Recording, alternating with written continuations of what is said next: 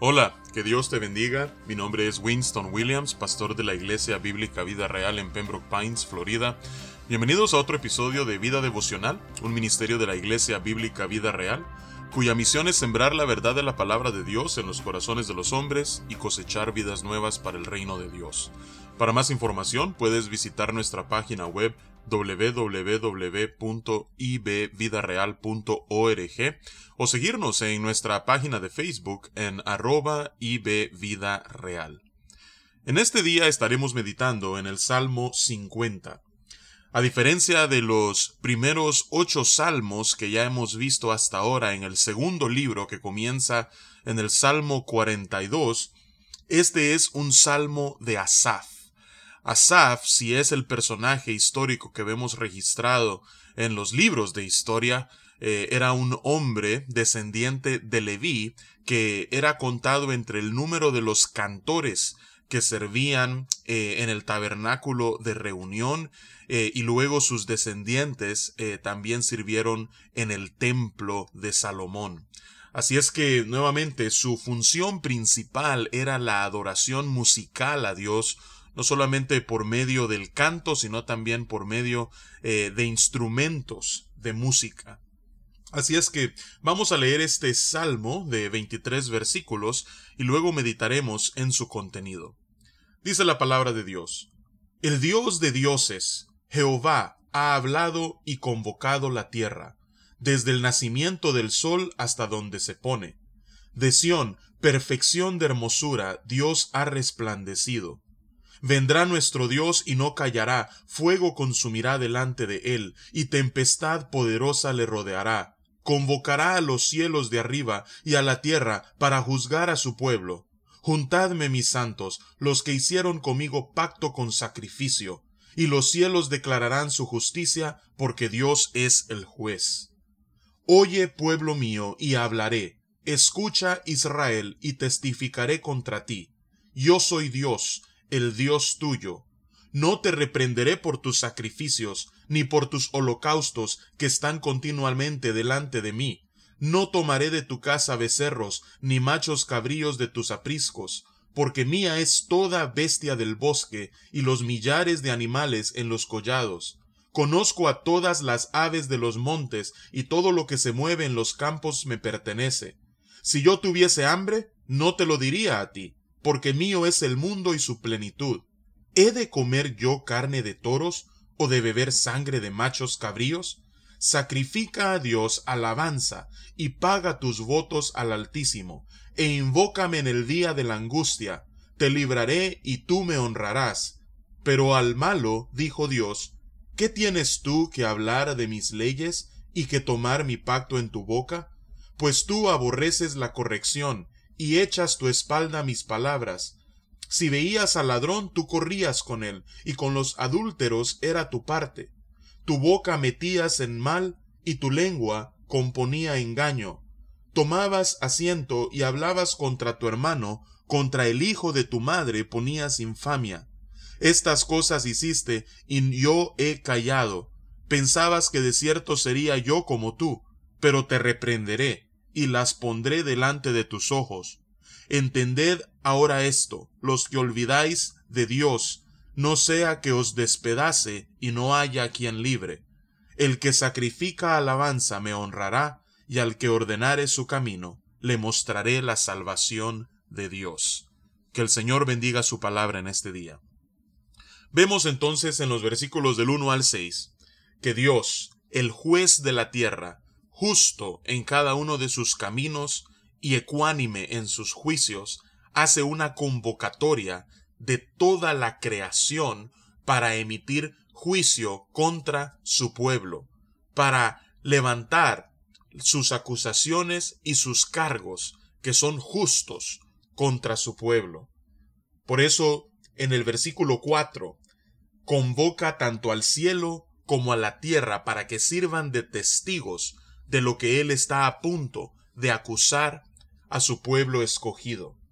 Y en primer lugar, después de hacer una convocatoria en los versículos 1 al 6, a partir del versículo 7 hasta el versículo 15, vemos el primer cargo, la primera acusación que Dios hace contra Israel. Y esta acusación era que en su adoración, en su relación con Dios, habían caído en el ritualismo, habían caído en la religiosidad. Sí, externamente ellos continuamente observaban todas las leyes con respecto a los sacrificios, con respecto a todo lo que tenía que ver en la adoración pública a Dios, pero todo era simplemente puro ritual, pura costumbre, pura tradición, pura religión, actos externos, pero sus corazones no estaban consagrados a Dios. Así es que desde siempre Dios este tipo de adoración deficiente no la ha, tenido en cuenta ni ha sido de su agrado. ¿Por qué? Porque lo que Dios pide, comenzando en el versículo 14, es un sacrificio de alabanza, que nosotros paguemos nuestros votos, que podamos invocarle a Él en el día de la angustia, que nosotros podamos adorarle con un corazón sincero, como le dijera Jesús a la mujer samaritana en Juan capítulo 4, que le adoremos en espíritu y en verdad, que no sea simplemente una repetición ritualista lo que nosotros hagamos continuamente delante y para el Señor, sino que nuestro corazón pueda ser derramado en adoración genuina y sincera a Dios. Eso es lo que se trata. Eh, cuando el apóstol Pablo dice en Romanos capítulo 12, versículo 1, que presentemos nuestro cuerpo, todo nuestro ser, en sacrificio vivo delante de Dios. Somos nosotros los que debemos colocarnos ante el altar. Pero luego en los versículos 16 al 21 él le hace otra acusación.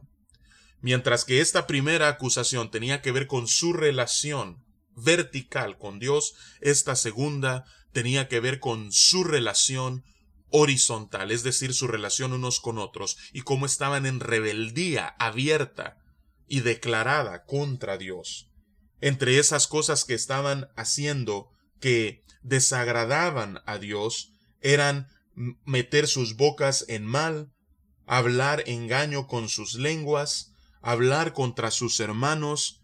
Ah, estas cosas ellos hacían pensando de que Dios prácticamente pasaría esto por alto, que Él no los reprendería, pero lo cierto es de que Dios sí había observado.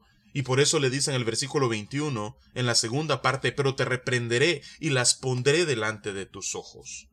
Así es que esta es la segunda acusación que Dios le hace a su pueblo. Lo, lo peor que nosotros podemos pensar, en la peor trampa en la que nosotros podemos caer, es asumir que porque Dios es paciente y clemente, que pasará por alto todas nuestras iniquidades y actos de maldad. Así es que en los versículos 22 y 23 hacia el final Él les presenta con una solución.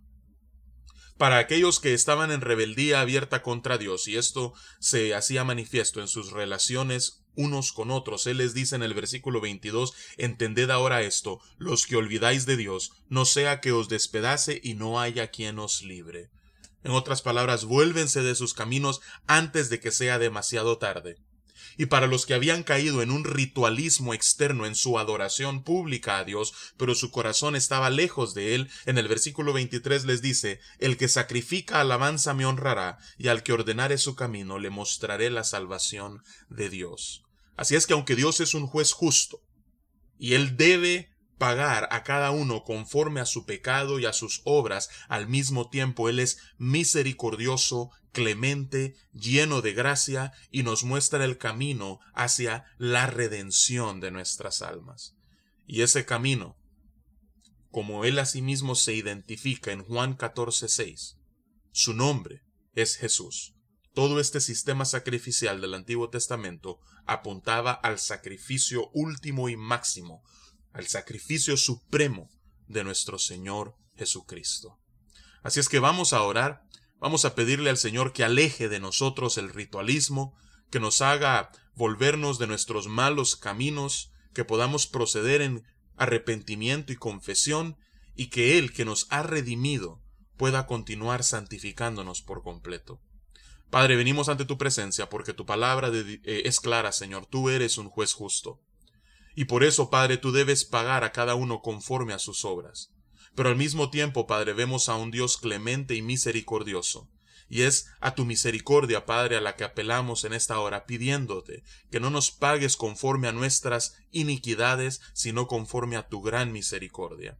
Padre, te pido que alejes de nosotros el ritualismo externo en nuestra adoración a ti, que nuestros corazones puedan estar consagrados genuinamente, sinceramente a ti.